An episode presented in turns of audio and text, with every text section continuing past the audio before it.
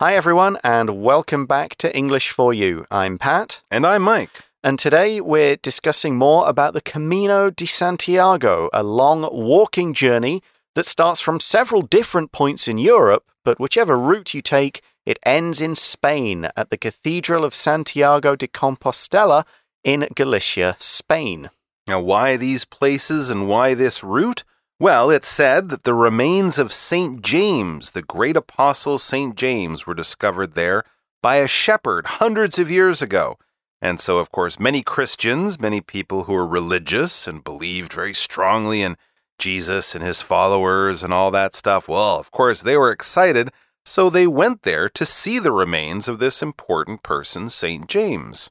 Now, people still do this walk for religious reasons, but they'll do it for other reasons too, as a long walking holiday to see nice places in Europe, to kind of get some exercise and work on their health and fitness, or to kind of take a break from their lives, sort of regroup their minds a bit, find a new purpose, work out what's important to them. Maybe if they need a big change, they might do something like this and come out of the end of it with a fresh start. Sounds good. So there are a lot of good reasons to do it. And here's another one there's a big social aspect to this pilgrimage or this long walk.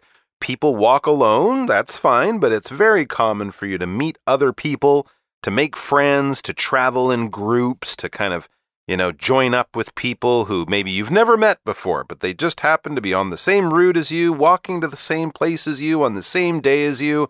Instant friends. So that's another fun thing about it. Mm, today we're going to look at a couple of the popular routes. Remember, there are several. The routes or routes that people take to get to the cathedral. Let's find out more. Reading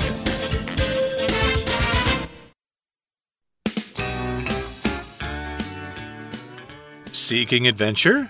Check out the Camino de Santiago. The French Way is the most popular route and has a lot of history behind it. The main route was described in detail around the year 1135 in Codex Calixtinus. This book is great for showing what the pilgrimage was like at that time. It includes many comments on the sanctuaries found along the route. These detail things like the people, the food, natural springs, and local customs. The Portuguese coastal way is more of an adventure. This route is better if you prefer more time alone. It isn't as well marked by signs, so make sure you have your phone for navigation. There is a wide variety of terrain, including highways, paths along the coast, dirt roads, and rocky trails. It's best traveled in the summer. Not passing through any mountains, the route doesn't have many changes of elevation, so it's not too difficult. These are just two of the many routes on the Camino de Santiago. Before beginning your adventure, you should research which route would be best for you. It's sure to be a special experience.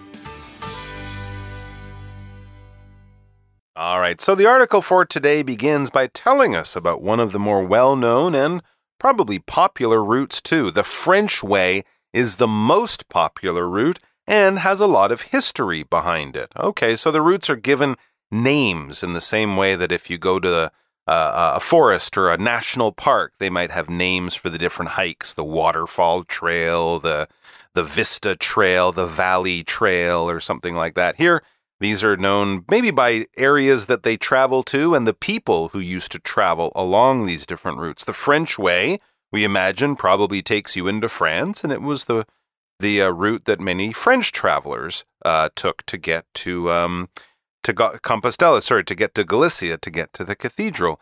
Um, and there's a long history behind this route. Yeah, we learned that the main route, the main French way, was described in detail around the year 1135 in Codex Calixtinus, possibly a monk or someone who did the journey and described it in detail. Hmm. If you do something in detail, then you do it with a lot of details. You don't just give the basic route, go here, here, here.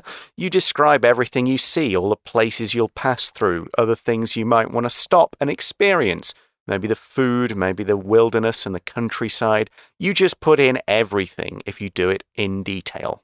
Absolutely. So, of course, there's a long history to this route. It's been around for 900 years almost. So that's kind of interesting. And it also says this book, that's the Codex Calixtinus, this book is great for showing what the pilgrimage was like at that time. Now that's kind of cool. You can go and travel the same route that French people and others were traveling almost a thousand years ago.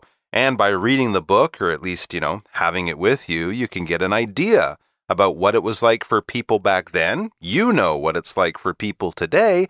And I'm sure you'll find some things that are not changed much at all, things that are still common to traveling this route almost a thousand years later. Mm, and we see that it, so this book, it includes many comments on the sanctuaries found along the route. We'll explain what those are in a moment, but let's first look at the word comment. A comment is a remark. It's a kind of a brief mention or description of your thoughts or your feelings about or on a certain topic. And we often think of this in the modern age as being what you leave on social media. Somebody posts a video, you write a comment. Someone puts a photo on Facebook, you leave a comment, a few words just to say what you think, how you feel about this particular thing. You can leave a long comment which really goes into detail about your thoughts. So, in this case, as this guy, presumably a monk of some kind, has walked along, he's made many comments about the place I stopped. Oh, this was great. This was beautiful. This one's quite small, but still very important. He's leaving his thoughts and feelings about the places. Here's in a way we can use it in a sentence in a modern context. Hey, thanks for leaving that nice comment on my latest YouTube video. Best video I ever saw. I mm. watched it a hundred times yesterday. Nice. Nice comment like that.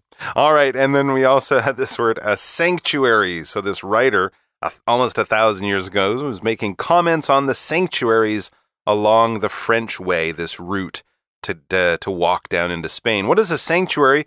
Well, basically, it's a place of safety that you can go where you feel safe, where you're protected maybe where people know you. It could actually be a real physical place, like in many churches, there's an area called a sanctuary, one of the most holy parts of the church, where the altar is, where maybe only the priests or the religious leaders can go. But you can also say, My home is my sanctuary. When I'm stressed, when I'm tired, when I've had a bad day, I go home and people are nice to me, and my favorite food is there, and my comfortable bed, and it's somewhere you kind of feel like you're safe, nothing can hurt you, you're protected, and you sort of recharge your batteries and get a little happier, and then you can get back out there in the kind of cra- crazy, dangerous world. And when things are ever too bad, you go back to that safe, comfortable place, your sanctuary. So, this guy, again, I'm assuming it's a, a, writer who wrote this book after going on the pilgrimage, he left comments about these sanctuaries, and we see in the article these, so these comments, detail things like the people, the food, natural springs, and local customs. So this is like a really early, like a travel guide. It's a, uh, it's a Lonely Planet travel guide. Yeah, yeah rough exactly. rough guide to you know, southwestern Europe. Something. A very rough guide. Yeah, uh, and like a travel guide of, of our time, it details things. We looked at the phrase in detail earlier. Now we're using the word detail as a verb and it means to add details, to describe something further. Again, this isn't just like there's a restaurant on the corner and that's it. That's not detailed, which is the adjective form. If you detail that restaurant, you'll be saying how long it's been open, what it looks like inside, what the food is like, how expensive the food is, what the atmosphere is, how good the staff are. You're putting in lots and lots of information, description, you're putting in lots of details. So we could say, for example, this brochure details many of the things you can do while on the cruise ship. Okay, because I want more information. Exactly. I've never been on a cruise ship, so I can read a big list, a big description of all the fun things. So there we go. We've detailed a little bit about the history of the French way. Notice that at the very beginning we said it's the most popular route And there's probably a few good reasons behind that. A lot of people from France were traveling on it, and maybe it was slightly easier or safer to walk or something like that. That might have had something to do with how popular it was. And then we learn the Portuguese coastal way is more of an adventure. Hmm. Mm, When something like that is described as an adventure, to me it sounds maybe a little dangerous, a little more exciting, a little more risky. Um, and certainly more beautiful because it's coastal. Now, that sounds good to me because anything related to the coast, we would use this adjective coastal, and the coast is where the land meets the sea. So think of a beach, that's the coast. Think of those big cliffs they have down there by Taidong or somewhere where the land ends and you can stand at the top of this cliff, this high mountain or this high uh, rock shelf, and you can look out over the water. So anywhere basically where the water meets the, the, the ocean or the sea or something like that, we would call that the coast and relating to that coastal. So a coastal town, a coastal fishing village, a coastal hotel or resort, something like that. And we have this phrase, be more of something, or to be more of something. And as it's a be verb, it can be is, was, has been, and so on. This is a way to make a comparison. We're saying the coastal way is more of an adventure. And the unspoken part of that comparison, it's more of an adventure than the French way is. So it's comparing the Portuguese coastal way and the French way and saying the coastal way is more of an adventure. And it's saying this, this phrase is used to say something is more like this than another thing is. So I might say the the film was more of a documentary than a film, saying the film was more like a documentary than just an average like action film or something like that. We're we're making a comparison between two things. So while the French way is this kind of popular but maybe easier route, this Portuguese way, it's more like an adventure. It's got more difficulties, it's got more challenges, and we're comparing it to an adventure. Absolutely. An adventure is something that will bring difficulties, it will bring challenges, but it will also probably bring, bring excitement and thrills and maybe some kind of life changing experience because that's what, it, what an adventure is. It's something a little dangerous, a little difficult, a little exciting, a little thrilling, something you'll definitely remember and tell all your friends about when you get home or, you know, after it's all over. You could have an adventure in your own town if you go to a place you've never been to before or get involved in some kind of exciting, unusual event or activity.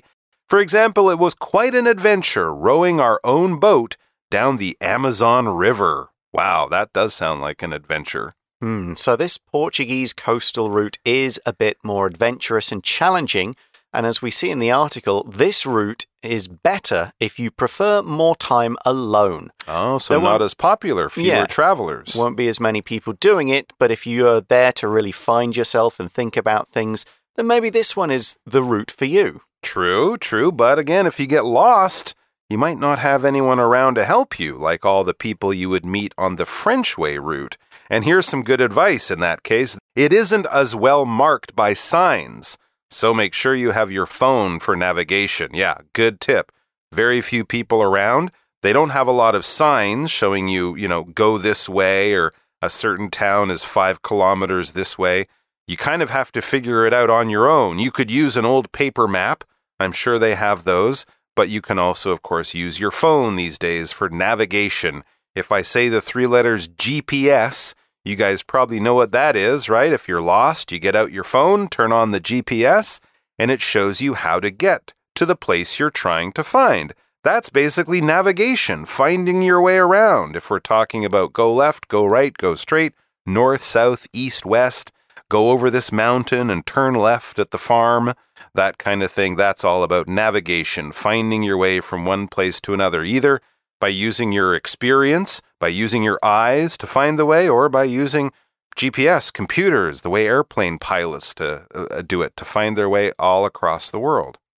So there, there's something to be said for this coastal route, though. It's going to be one of the more beautiful ways to get to the cathedral. Okay, but there's no one there to talk about how No. beautiful it is with. No, but Okay. what we do learn is that uh, there is a wide variety of terrain, including highways, paths along the coast, dirt roads, and rocky trails. So you're not just going to be following big, well used paths here. You could have to really hike over little mountains and hills and up and down cliff faces and so on. It's not going to be easy. And part of the reason for the problem or the difficulty, the challenge, is the wide variety of terrain. If there's a wide or a great variety of something, we use this phrase to say there are lots of different types of that thing.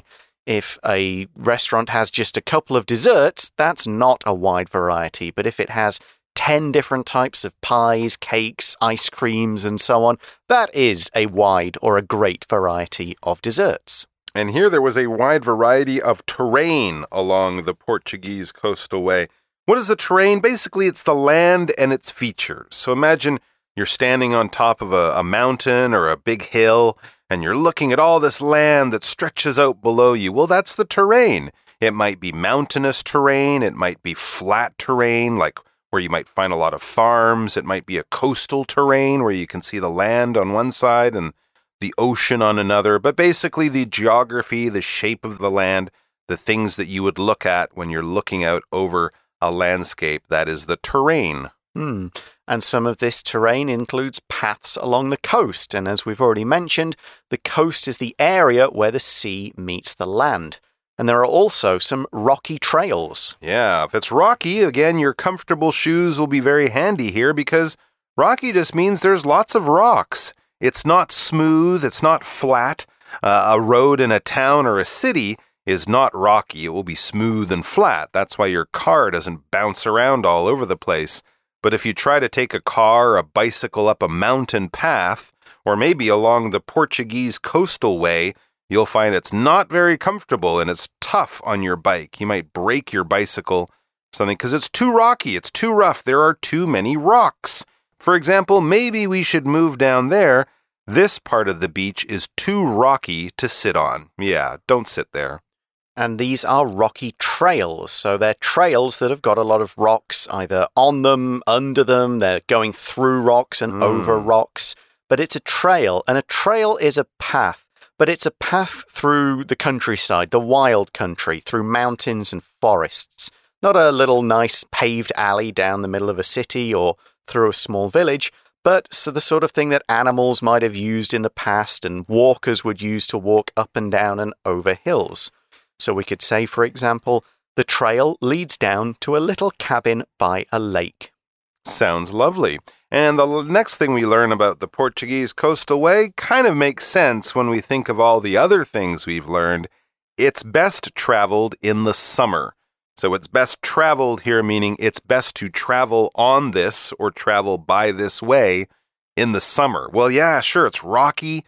if it rains, in the winter, it might become very dangerous. With no signs, you could get lost. And of course, in the winter, it gets cold and dark very early. So it might be dangerous, especially if you're alone going along this route in the winter time. But the summer would be perfect. Mm. One thing this route doesn't really have, though, is mountains. The French way would go through the mountains between Spain and France, but the Portuguese way doesn't. We see not passing through any mountains, the route doesn't have many changes of elevation, so it's not too difficult. Now, here we've got our language in focus today, which is a participle clause, and that is the first part of this sentence not passing through any mountains. A participle clause enables us to say information in a more economical way, a quicker way, and they're formed using the VING present participle, going, reading, seeing, or a past participle, gone, read, seen, walked. Or it could be a perfect participle, having gone, having read, having seen, and so on. And we can use these when the uh, subject of the participle is the same as the subject of the main clause.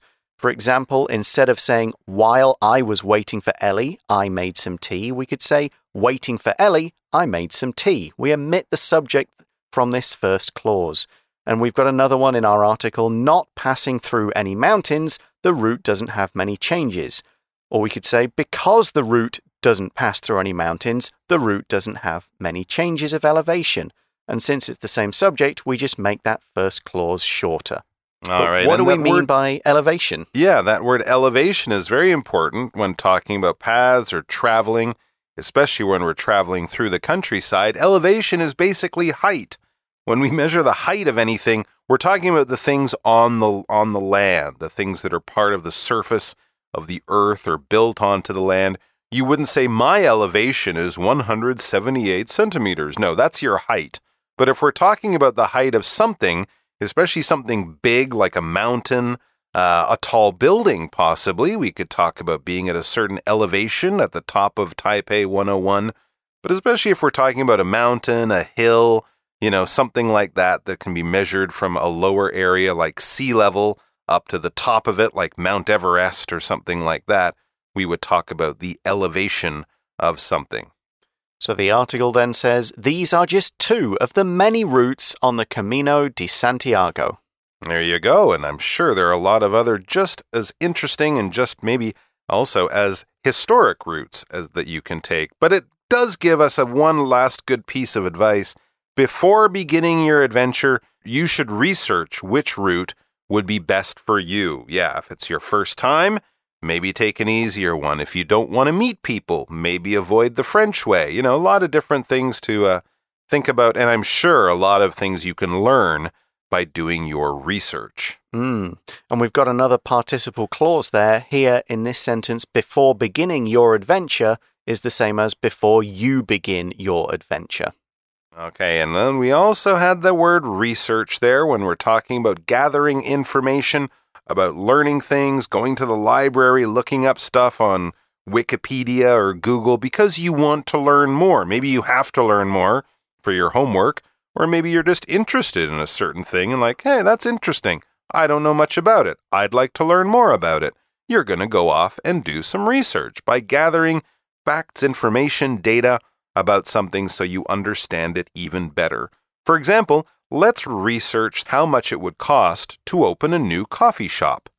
And as the article finishes, we see it's sure to be a special experience. So the whole Camino is sure to be a special experience. For sure it is. And that brings us to the end of our article. So let's talk a bit more about the routes in our For You Chat question. For You Chat. So the question is would you prefer to take the more social French way, or would you prefer spending more time alone on the Portuguese coastal way? Explain your answer. That's a really interesting question. I don't know. Well, since I've never done this, the French way sounds a bit safer, right? You know, they have more signs and it's not quite as rocky and things like that. But I don't know, talking to strangers and walking with strangers the whole time, I might want some time alone. But I think if it was my first time, I think the French way would just be safer. And Yeah, you'd I also do- get to learn and meet lots of new people and learn from their experience. Hmm, I do the French way as well. I would I would like to walk with people and do this with people. And if I wanted time alone, I would just go, "Hey guys, I want to I want to walk by myself for a day or a half a day or something, and just break off, and then maybe I'll join another group later and meet different people." I I like the social aspect. I think of doing this whole thing. I think walking by yourself for a long time would get really boring for me. But there you go. That's all the time we've got. Thanks for listening, everyone. For English for You, I'm Pat. And I'm Mike. We'll talk to you again soon. Bye bye. Take care. Vocabulary Review Comment. Alex wrote a public comment at the end of the news story he read on the internet. Detail. This report details some simple things we could do to help our company use less energy. Adventure.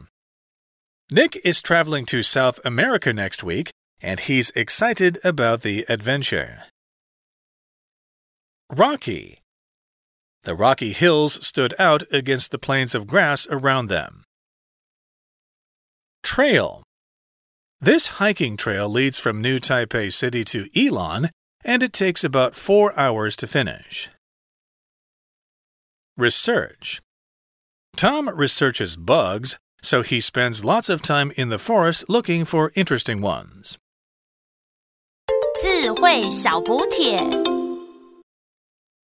Sanctuary. Navigation. Terrain. Elevation.